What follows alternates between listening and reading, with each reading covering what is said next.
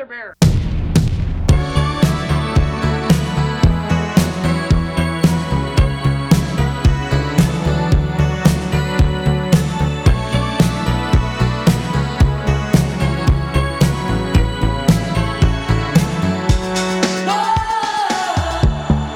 Hello，大家好，欢迎来到啤酒事务局，我是天。今天是一期非常特别的节目，它是我们在上个礼拜举办的《斗阵七桃》圆桌讨论会的剪辑版本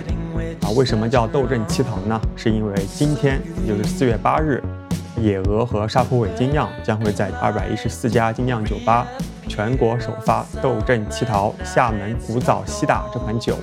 欢迎大家关注微信公众号“啤酒事务局”，回复“斗阵七桃”就可以查看全国的首发酒吧名单，去你身边的精酿酒吧喝一杯。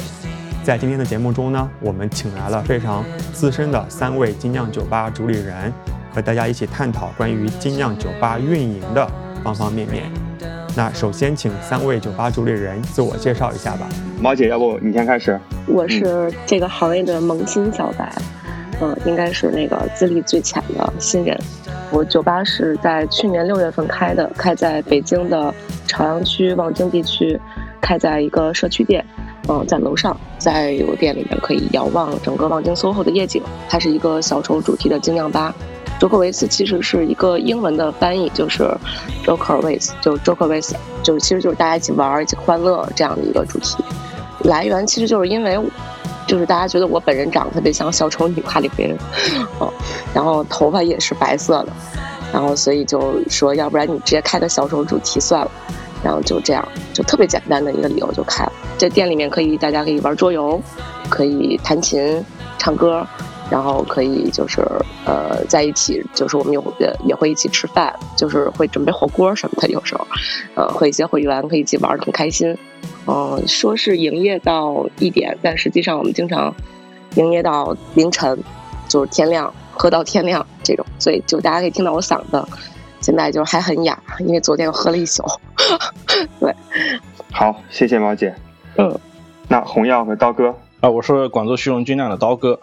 呃，我们主要致力带给大家一些新鲜正常的啤酒，然后也是给大家创造一个比较好玩的空间。第六个年头了，对，我的简介就这样子了。到红药了啊，红药。Hello Hello，我们是成都 Medicine 药厂，今年是第四个年头，然后融合了酒精、咖啡、纹身跟音乐。目前是以 Type Room 跟 Bottle Shop 两个完全独立的空间去做一些酒精体验的一个空间嘛。呃，我们大概就是这样一个情况。其实三位都是精酿酒吧运营方面非常的资深啊，三家酒吧都各有特色，同时位于三个不同的城市嘛，三个大的区域啊，所以其实今天啊，为什么请到三位，也是想和大家一起从不同的角度吧，然后聊一聊关于酒吧运营的一些话题。今天要聊的话题呢，我简单分了一下，可以分为产品运营还有营销这三个大的方面。那咱们先聊第一部分，就是关于产品的部分。精酿酒吧应该如何的选酒？在选酒上面有哪些注意事项，或者是有哪些坑？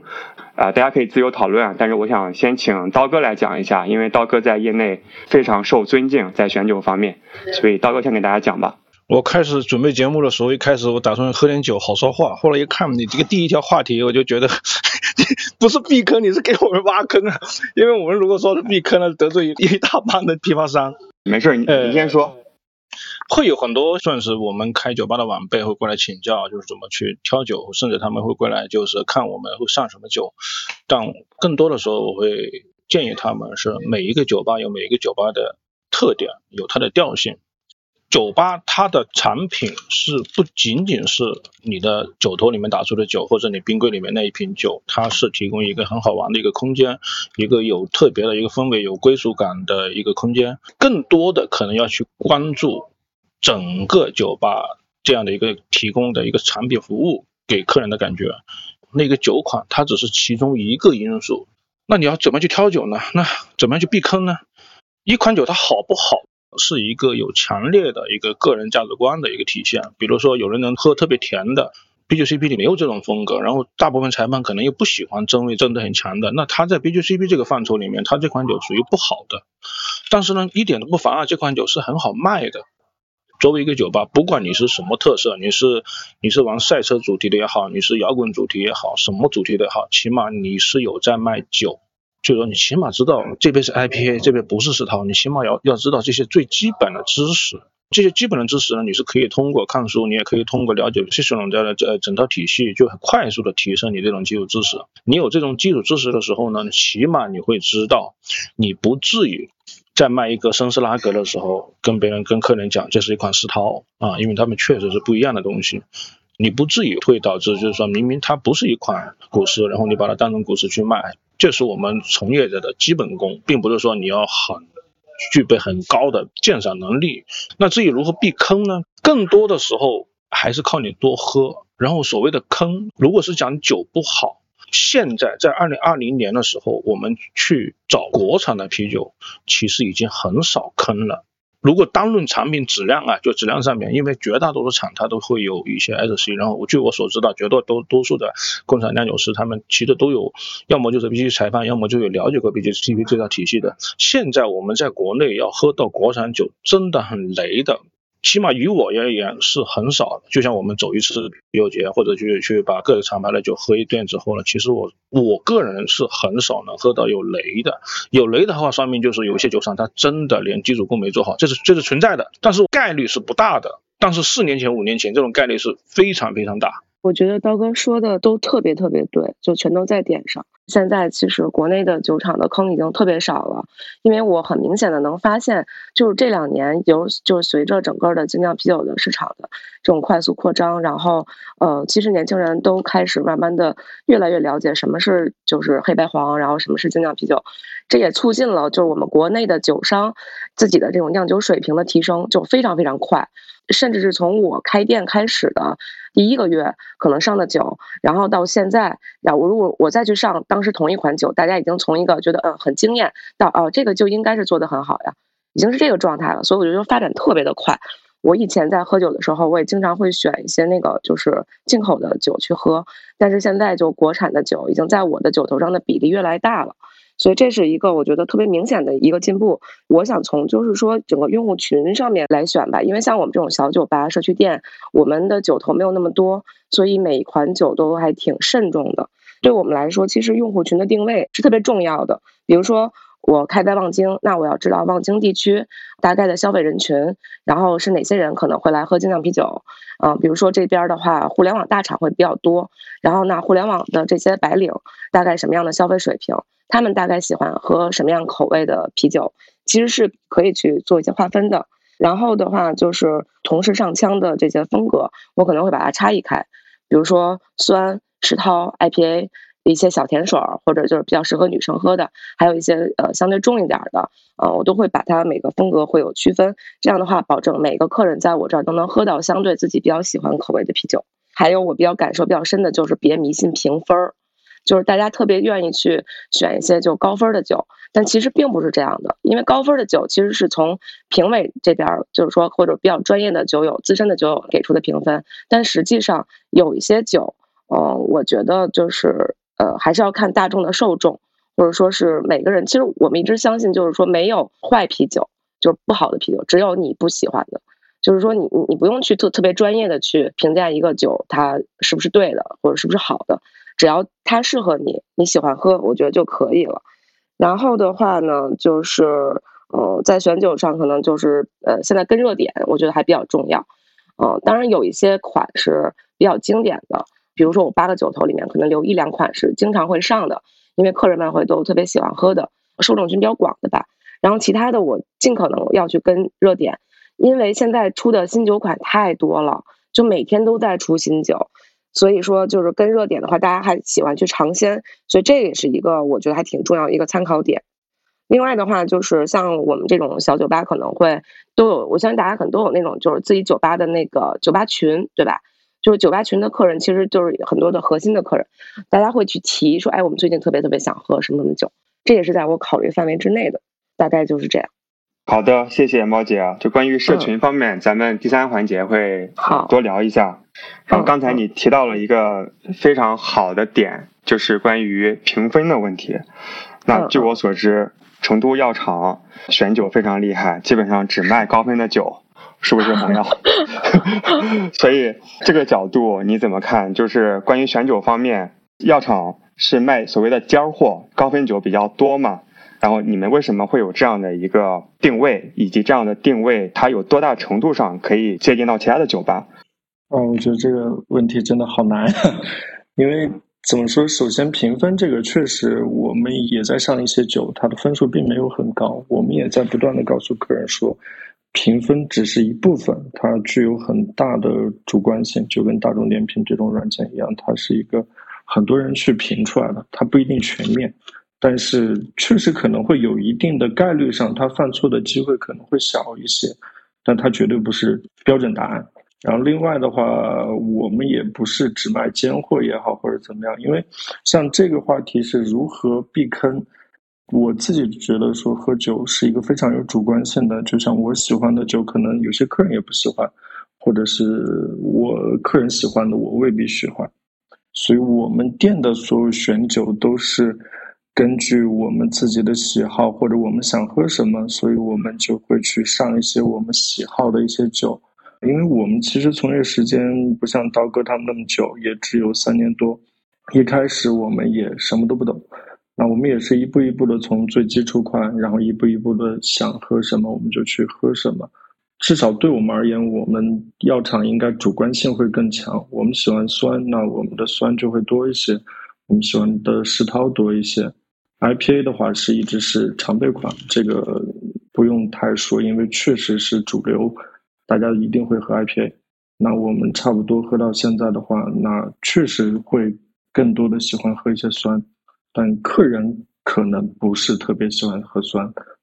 但是没有关系，是主要是因为我们想喝这些，所以我们做这些。所以还是看自己的喜好，评分只是一个参考。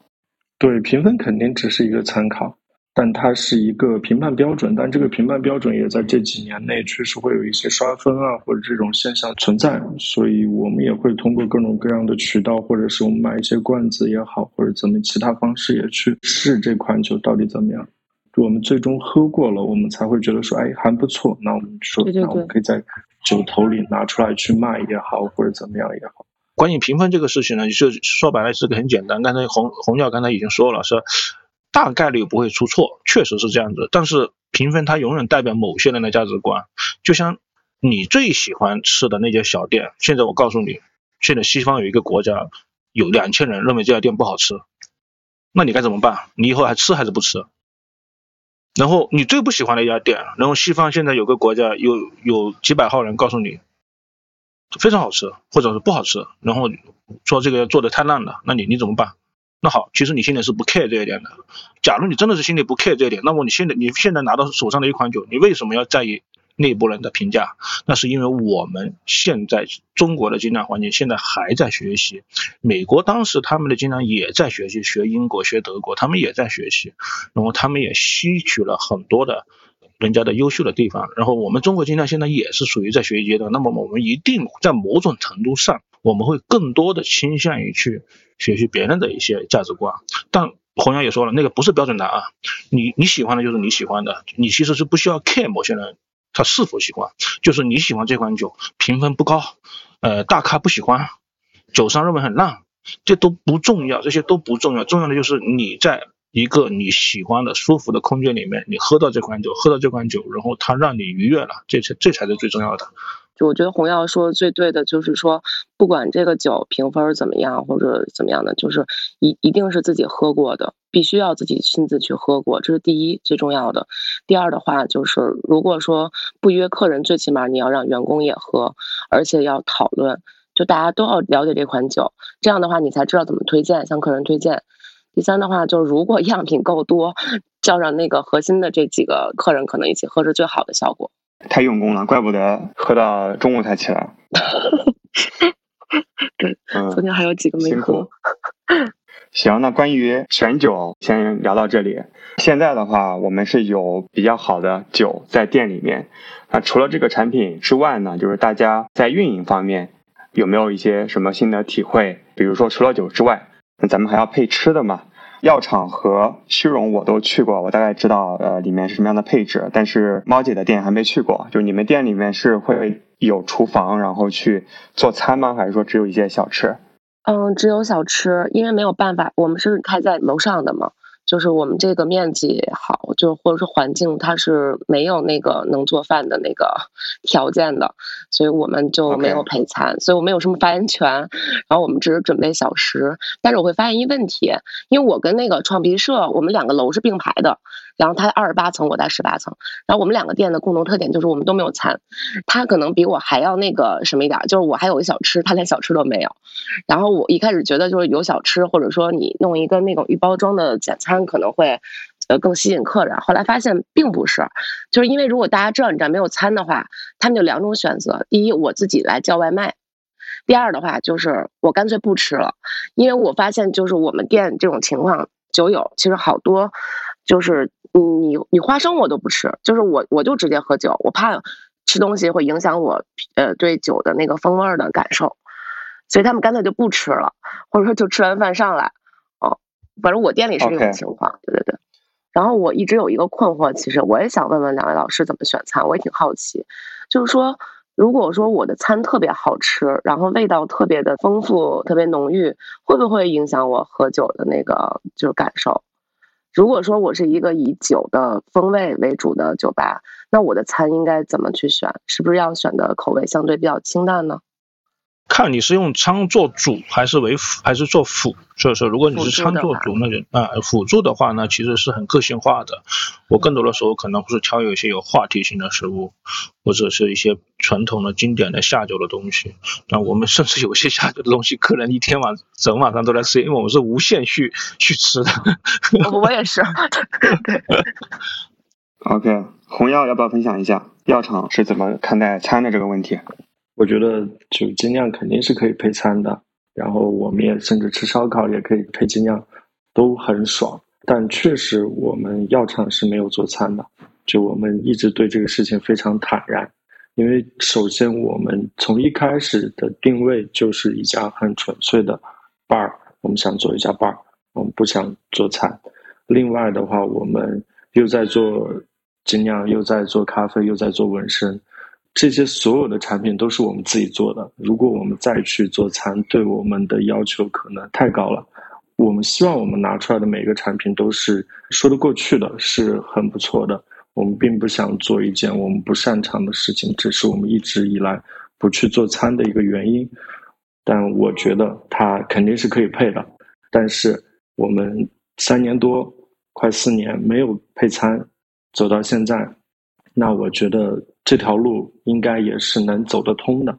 因为目前的大环境其实抛开疫情这一方面不说的话，是在变得越来越好。我们有更多的可能性可以去做一些细分市场也好，或者是做自己也好，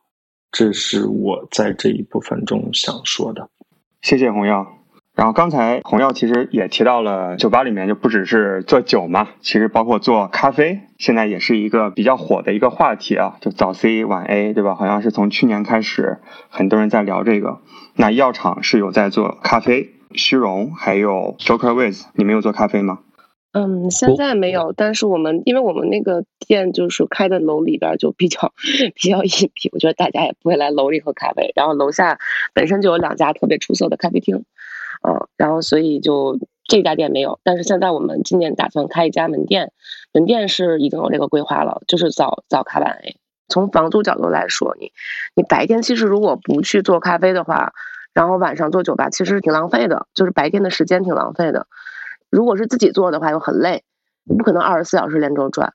那其实如果找一个咖啡的合伙人，或者我们两边儿呃分开来运营，其实我觉得也是个办法。包括说北京我知道的，像跳海，然后像那个九门跟棒球咖啡这种合作关系，我觉得都是 OK 的。就我后面可能也往这方面考虑。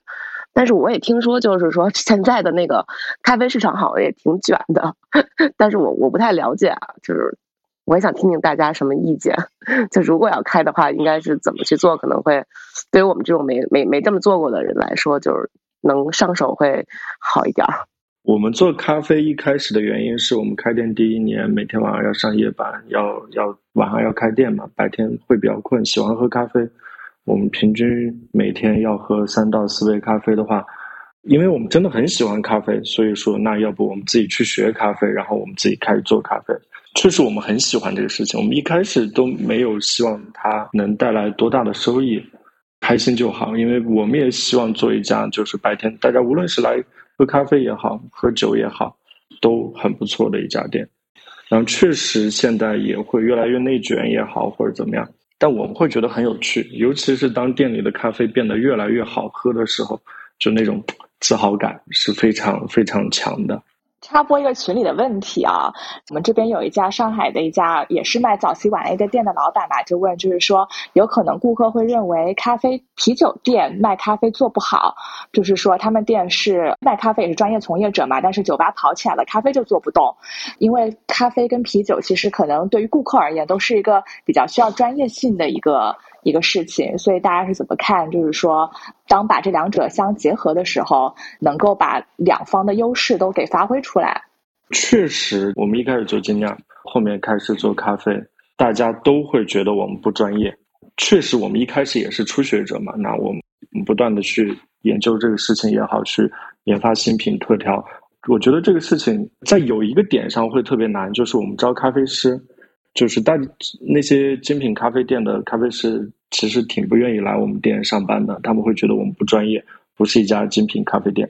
但我们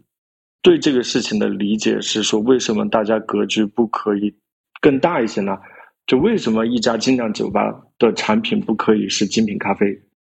我的啤酒可以很好喝，为什么我的咖啡不可以很好喝？但确实，如果他来了。无论是他选择咖啡也好，酒也好，我们觉得都 OK，因为这个产品都是我们提供的，所以我只需要保证我的咖啡是好喝的，甚至是只需要我们觉得它是好喝的就不错了。因为我们开这家店一开始的原因就是，我们想做一间我们喜欢的店，里面的所有东西都是我们喜欢的。它一开始确实也不是一个非常面向所有人的选择，但其实这个时间也告诉我们说，我们也吸引来了越来越多的人，跟我们的喜好也是一样的。大环境之下，肯定会觉得说开咖啡的去卖酒不专业，或者是做酒的去卖咖啡不专业。但我觉得可能未来的发展是会变得更多元化，呃。我也希望说，我们药厂的咖啡也可以变得更加的精品化。我们也在做手冲，也在做特调，然后基础的奶咖这些我们都在做。然后我们像像店内的我们家的酒的话，我们也在定期轮换酒款。那像我们家的豆子也在定期轮换，因为我们也希望说给大家带来不一样豆子的选择，不一样的风味体验，无论是咖啡也好。酒也好，甚至是现在很流行的葡萄酒、自然酒也好，它都是发酵类产物。那我就是去体现它的风味价值就好了。甚至所有喜欢喝咖啡、喝啤酒的人，甚至喝烈酒的人、鸡尾酒的人，其实他们的受众群体很多时候是重合的。他只是不知道你在做这个产品。那我们更多的是需要让大家知道你在做这个产品。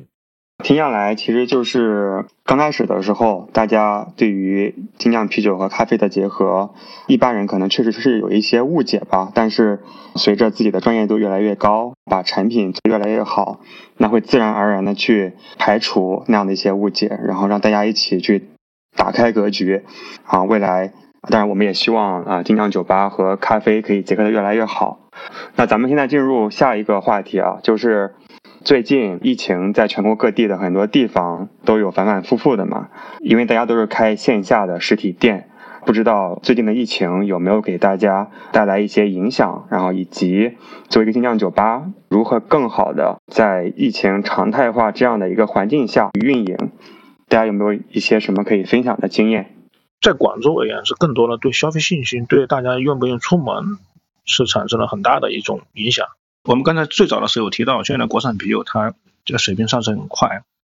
但是在灌易拉罐这个事情上，就是说你同样的一款 IPA，你拿到一一个桶啤，就国产的，你拿了个桶啤跟你的易拉罐，客观上来讲，它不是太好。也就是说，你你喝一个易拉罐，踩雷的几率是远远大于你喝一个桶啤的。其实我们国内这些常用的灌装机器水平不差，但是它的调试很费劲，导致我们现在总体国产现在的易拉罐装的 IPA 的水平是不稳定的。桶啤的 IPA 是更容易保鲜。桶啤的 IPA 就做外卖的时候呢，如果是客人他会尽快喝掉的时候，往往可能会要比你在线上买到的一个听装要更好。像北京，我经历过两次比较重大的这种疫情的问题。第一的话，就是说，在去年的八九月份，然后望京这块只有一个病例，而且离我们其实不是特别近，呃，而且还不是病例，只是个密接，还没有确诊。然后就整个小区都封了，然后街道就通知我们所有的商户全要关门，就除了正常的那个餐饮，然后所有的娱乐的呃这种就都要关门，比如酒吧、夜店。然后还有其他的，就跟你基础生活相关没有什么关系的，必须要关门。呃，食药监会查。然后像这种情况的话，那我们的影响就特别特别的大，尤其社区店本身就比较小，然后流量也比较小，然后就这个影响特别大。第二的话呢，还有一个最大影响就是酒商。就是进酒特别特别的麻烦，嗯，比如说如果是本地的，可能稍稍微好一点，但是本地的这种经销商的话，他们也有一个问题，就是我的车不敢进望京，我不敢进你们那个地区，万一我码变变黄了，那我就没有办法去别的地方送酒，所以我们有一段时间是连酒都进不来的，就是一个星期、两个星期的没有酒喝，然后呃，现在疫情也比较严重，所以我我现在也感受到，另外的话就是物流。如果我从外地进酒过来的话，嗯，北京是前段时间是封了一条线，因为我们北京所有的酒都要从天津过来，但只有石家庄，就是河北的一些地区是可以直供北京的。但是直到上周开始，就是北京这条线，就是从河北到北京这条直供的线都给封掉了，只能去走生活物资，就是所有其他东西我不许允许你运了，其他东西必须得从那个就是天津去转一下再过来。那你想，就是天津的整个的物流都压在天津，然后他还要去检疫，他要去消杀，然后再过来就耽误很久的时间。像我现在还有两桶酒在路上，已经一个多礼拜了过不来，就这种情况就影响特别特别的大。这种生啤买卖最大的影响其实是美团、饿了么这样的平台，它其实没有给到精酿啤酒的生啤的一个很好的 SKU 上的那个就运营上的一些就是呃支持吧。它的审核其实还是根据瓶瓶啤的那种。审核来的，所以我们经常上的生啤就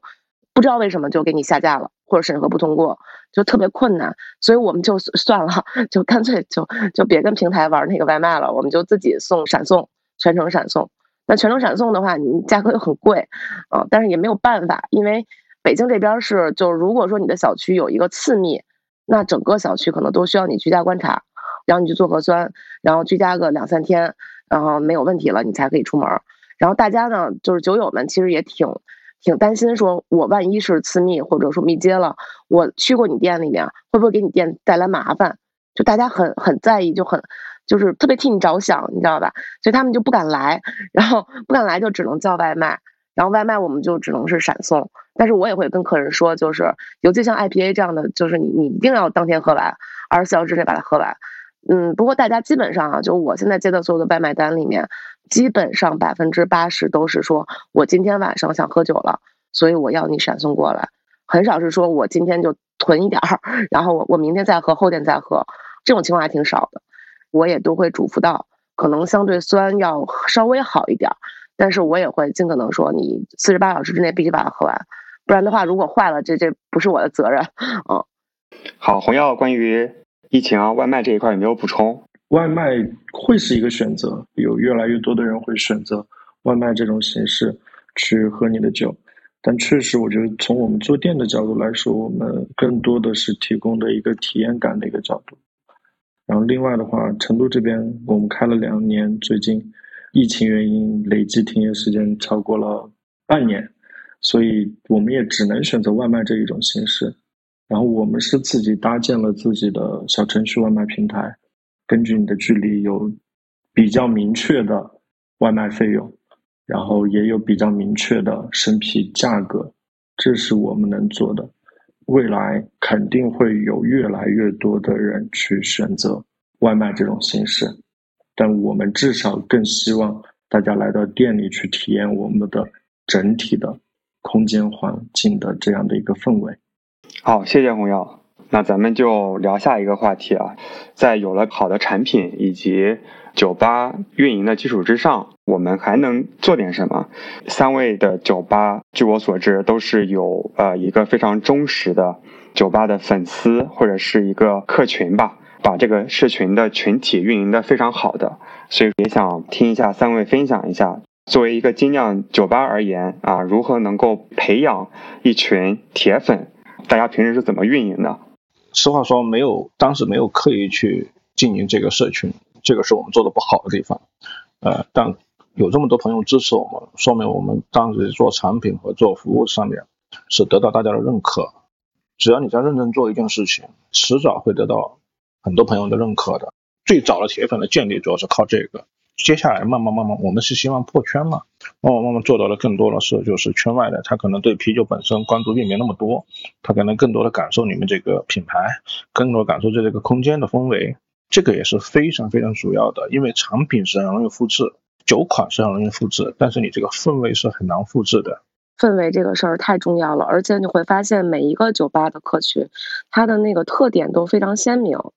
比如说，拿我跟我隔壁创皮社的老创家的店来比的话，那像他的酒吧的客人就相对是年龄稍微年长一点，然后消费能力非常强，然后大家非常专业，然后可能就聊一些酒的东西更多。像我们店的特色就是，比如年轻人更多，然后大家更更喜欢就是说笑，然后弹琴，然后就玩游戏，就特别欢乐。就是，嗯，每家店都有它自己所吸引的风格，而且你要知道自己的 IP 到底是一个什么样的，你做什么样的事情能更吸引大家，更喜欢你，增加用户粘性吧。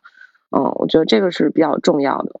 嗯，比如说，其实。嗯，像我们店可能，呃，黏住这些 核心的用户的最大特点就是大家每周都会约着一起玩儿，可能会玩会儿牌，然后一块儿聊聊酒，然后那个呃，会我会组品鉴局，就是每周跟大家商量，哎，这个礼拜咱们喝点什么，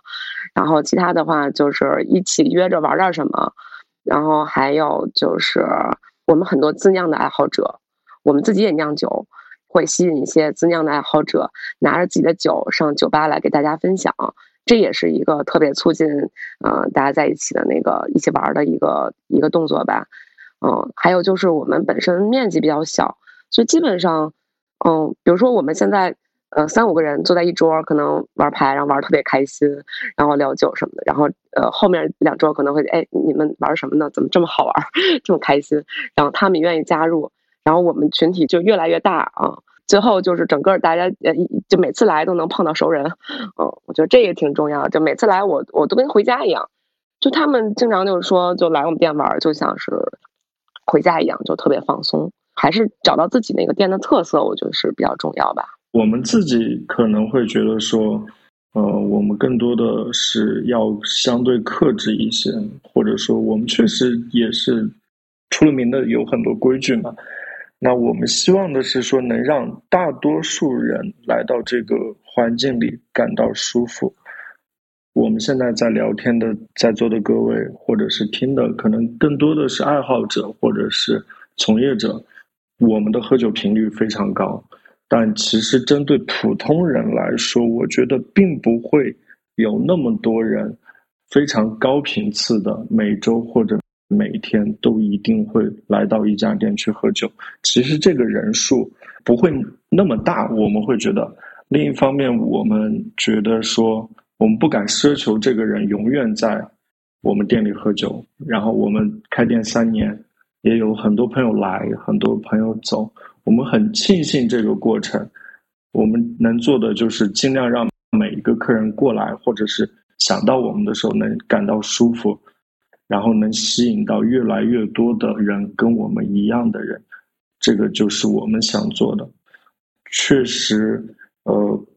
很难，我们也在做不断的尝试。其实我个人还是挺好奇的，就是药厂如何找到自己的定位？现在的粉丝群体大概是什么样的一个画像吧？方便分享一下吗？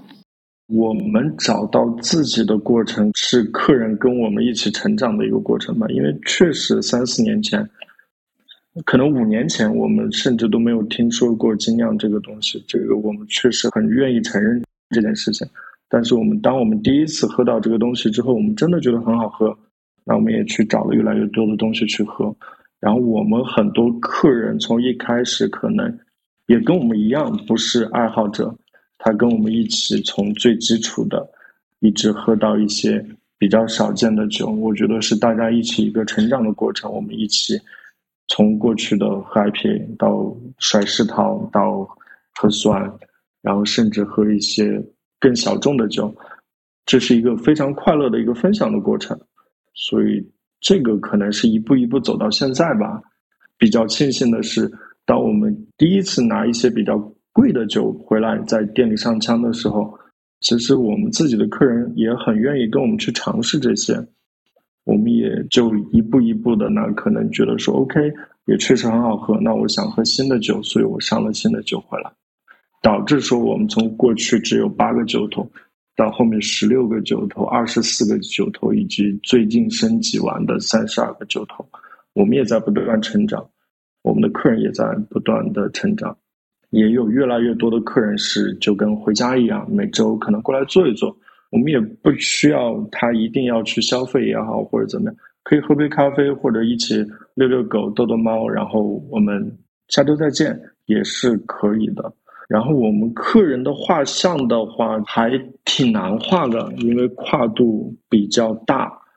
但我们还是想回归到说能吸引到跟我们喜好一致的人。无论是他跟我们喜好一样的酒，还是一样的咖啡，甚至是店里放的音乐，也是我们一首一首选出来的。那只要有一个点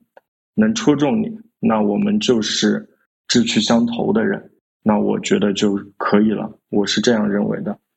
好的，谢谢洪瑶老师，非常受启发。那咱们刚才自己聊了一个小时嘛，那接下来我们就把。麦克风交给目前还在线的两百多位酒吧老板，还有从业者们，或者是精酿啤酒的爱好者们吧。大家有没有什么样的问题，就可以。右下角点击举手啊，我们就可以上来问各位老师问题。大家好啊，那个我是一个爱好者，但是我有一个问题想问一下大家，就是想问一下大家怎么看待就是顾客在店里的试饮，或者说是大家有没有会想推出试饮套餐，或者试饮套餐有什么限制？这种层面上给大家然后做一下介绍吧，我们想听一下，谢谢。红药没说话之前啊，我今天有一个饭局，也是一些老朋友，也是一些酒客，大家组了一个饭局。他们也问我这个问题，就是，就你到过年真的让别人免费去试饮吗？我说，其实我看到很多酒，别人试饮之后，然后还剩下小半杯没喝完，其实我是肯定是很心疼的。但是我现在没有找到更好的办法。假如我在，大概率能知道这个人我要不要给他试。但是呢，大部分时候不是我在，我要让店员去判断那个事情，店员很难去判断。该怎么办呢？那好，那就给他试，贵的酒少打一点呗，就给他试。我个人是不太喜欢去一个酒吧喝试饮套装的，为什么？是因为每一次喝试饮套装的时候，我都会把最喜欢喝的喝完，然后剩下第二喜欢的，然后第三喜欢的，也就是说我的品饮体验变成了我越喝我越不喜欢。我不喜欢这个过程，所以我不去选择试饮套装。然后我个人喝酒有爱好，我去了去到了很多店，其实喝几口酒，我大概知道这个质量店里面它是什么水平了，那我就不不去做这个事情。但我也能理解，绝大多数人不会像我这样。我们店里面从开业到现在，就是从来没有推出过试饮套装，而是每个人来都可以免费喝。红药那边我确实有听说过这种。有人给差评什么的，但我一直强调一点，就是酒吧是可以有个性的，它不是便利店，不是每个人都是欢迎光临。不好意思，对于酒吧而言，可能有些人我真的就不欢迎你光临，真的是可以的。呃，就说这些吧。我我们店是有的，我们店是有一个八十八元的一个四小杯的但是我那个套装是这么干的，我我没有限制酒款，啊，你自己挑四个，嗯，就是你你喜欢喝什么口味的，然后或者我帮你选选四个，啊，我是这样这样干的。然后其他的酒，如果你点大杯之前你不知道喝什么，我是每个会你想喝什么，我会给你打一点点，你可以尝一下，然后你觉得还不错，我就帮你打大杯的。OK，行，那我们接下来听听洪耀老师怎么说。关于这个话题，洪耀应该是有很多的见解。我是这样理解这个事情的。首先，我说我们药厂的规则就是，我们目前三十二个酒头，然后我们会选差不多接近一半的酒，也将近十六款了。你可以从中每桌可以选两款进行试饮，就是我们可以试饮，就是但是可能圈内啊或者很多客人对我们的理解是说，就其实他试过，但是他给我写的差评是说药厂不允许试饮，对他来说试饮的要求是他要是把所有酒都试一遍才叫适应，但我们是可以适应的，只不过我们希望大家对这个过程更加慎重，就是你认真考虑了你想试哪款。你可以从这十六款中选两款进行试，然后我们也希望大家就是我们觉得就是时代变了，客人跟店家应该是有一个相互尊重的一个关系，平等互惠。那你来到我的店里，我对你提供更好的服务，我也希望你能遵守我的基本规则。我们前段时间发了一个公众号嘛。呃，因为我们有客人来到外地来的客人，然后已经其实好几次了，就无论写差评啊或者怎么样，其实他们所有给我们写差评或者骂我们的这些人，他们都试了。我觉得这个事情的荒诞之处在于，他们都试了，我们也在他要决定试饮的时候，明确的告诉他说，你可以从中选两款进行试，但只有两款可以吗？每一个人都答应了我们说可以。但是他试完第二款之后要试第三款，那我觉得这个事情就我们说好了，对吧？甚至是也有同行来我们店里说，听说你们家不可以试饮，我想来试一款，我就觉得很奇怪了。但是最近的一次是因为那个客人试了两款之后，他想试第三款，然后我我们拒绝了，他当时说 OK，然后去我们卫生间。把我们卫生间的所有的烛台全部砸碎，丢到了马桶里。我们知道是他，但是因为是卫生间里，我们没有办法，我们很痛苦。就我觉得这已经违背了大家基本之间的一个尊重关系了。我理解说很多店可以适应，以及我们需要去传达一些分享一些精酿的东西，但。我不太明白，说大家对于“精酿精神”这几个字的理解是什么？但有人给我们写差评说，因为我们不允许适应，但其实我们可以。他试了，他说我们没有精酿精神。那难道精酿精神就是让你免费试所有的酒吗？我对于这件事情是坚决反对的。以及我觉得，精酿精神是分享、是创新、是特别、是有趣，而不是。无条件的免费试饮，以及免费试饮，或者是只是让你试那一点点酒，根本没有办法体现这个酒的全部风味以及价值。这是我们对这个事情的理解。像 IPA 就应该大口喝，一大杯或者是三百三十毫升，我分三四口喝完，才能感受它的那种畅快淋漓。而不是我给你打一点酒，你尝一下，你告诉我说，啊，太苦了，不够香，怎么怎么样？我们所有酒都是我们经过精挑细选的，我们对我们自己的选酒是有自信的。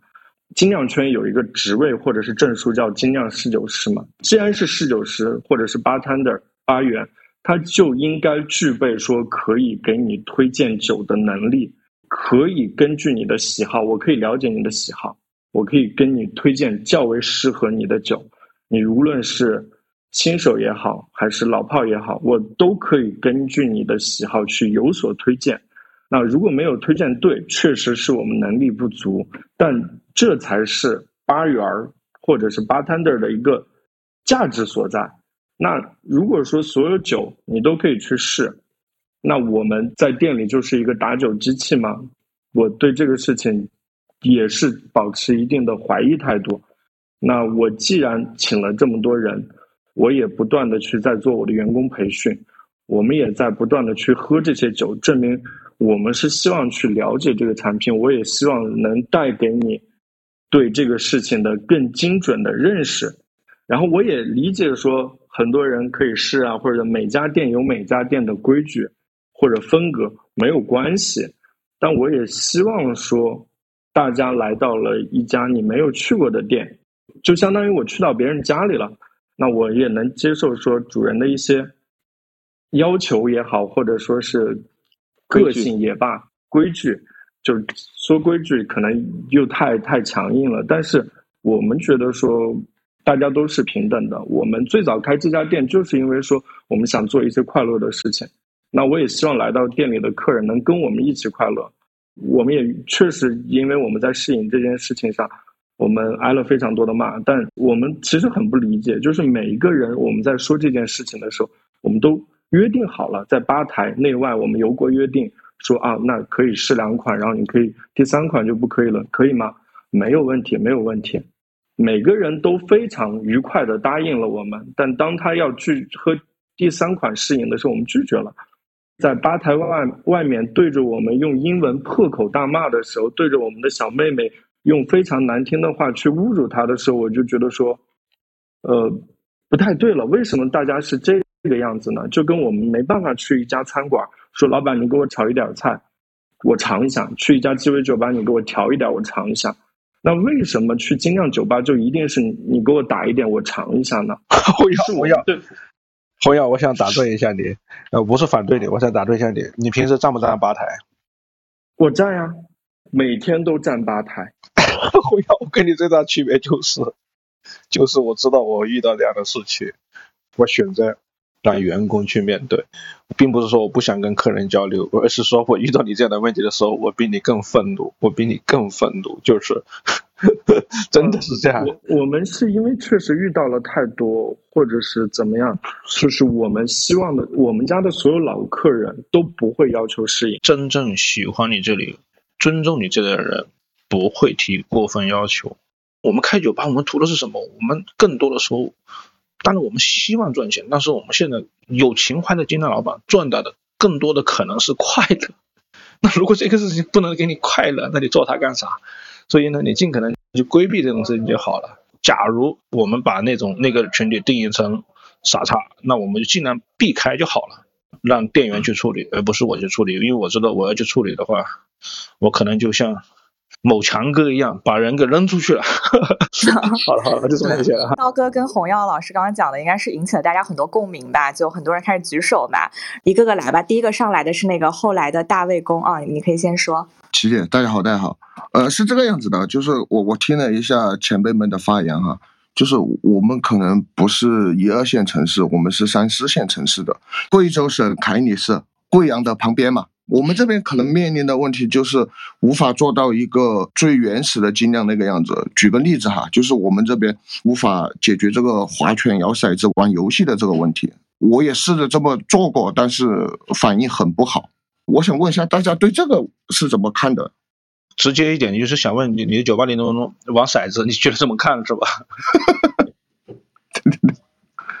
所以比较痛苦，就哎，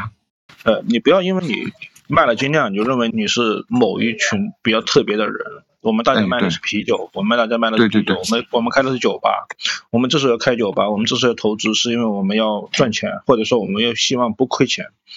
不管你卖什么东西，你提供的一个空间是给大家开心。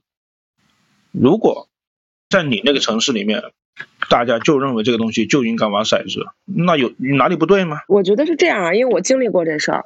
嗯，因为以前我们出去喝酒玩什么的也玩骰子，但是呢，就是我觉得这东西不是说你能不能玩就是一定的。你你比如说像我的店，就是他你那个客人与客人那个座位之间的密度比较大的情况下，我我是选择不让客人玩的，因为你会影响别的客人，可能别的客人在聊天或者在干别的，然后他们会觉得你特别吵，尤其是玩骰子特别粗。促进你喝酒的节奏。然后像我们现在卖的啤酒，如果度数都比较高的话，他很快就喝醉了。然后他喝醉了，他就会有一些那个酒后的行为，就特别特别影响别的客人。但是如果说就是一个比较大的店，然后你的那个就是座位的那个密度不是很大，然后你不太影响别的客人的情况下，我觉得没有问题啊。是根据你店的特质来看，就是你一个客人影响了十个客人，那你肯定不要干这件事儿，对不对？如果说你不影响的情况下，我觉得就玩什么都无所谓。你是酒吧。你可以让店员玩骰子，跟你卖是不是卖精酿，是不是卖葡萄酒，甚至卖卖更高端的东西是没有关系的。你甚至可以规定进来我这类人一定得要玩骰子，不玩骰子不许进来，都可以的，这些都是可以的。你是一个酒吧，你是希望他赚钱，你是怎么样满足客人的喜好？如果你可以，如果你觉得我心里面有自己的，给自己留一个小空间，我老子有情怀，你可以开一家玩骰子的店，然后你自己再开一家。你情怀的店，那个店不给抽烟，不给玩骰子，不给大声说话，不给搭讪客人，什么规矩你都可以定，前提就是是你这个店先活下来。好，那请下一位听友四十二结尾的，你可以发言了。三位主理人好，主持人好，我想问一下，就是一个比较服务上面的问题，就是像我们酒吧偶尔就是会遇到像一些稍微喝多了的客人，然后就是。来到店里面就会要求喝一些度数稍微比较高一点的，但是我们作为店员来讲的话，我们会建议客人就是从低度数或者是从无酒精的喝起，因为明显能感觉到客人的状态不太对了，但是有些客人就会言语就是上面会稍微比较。激烈一些，就会觉得说你开酒吧的，你为什么要管我喝多没喝多？我来了，你只要给我酒就好了，我也买单。想请问一下，就是各位在处理这个问题上面有什么更好的方法去处理？这个问题我特别想听红耀怎么回复。哎，您可以先介绍一下您是哪个城市的哪家酒吧吗？啊，您好，我是来自广州三吨计划的一间小酒吧。你好，你好。的 这位大哥不要这样，那种真的是完全喝多了，那我们确实会非常明确的告诉他，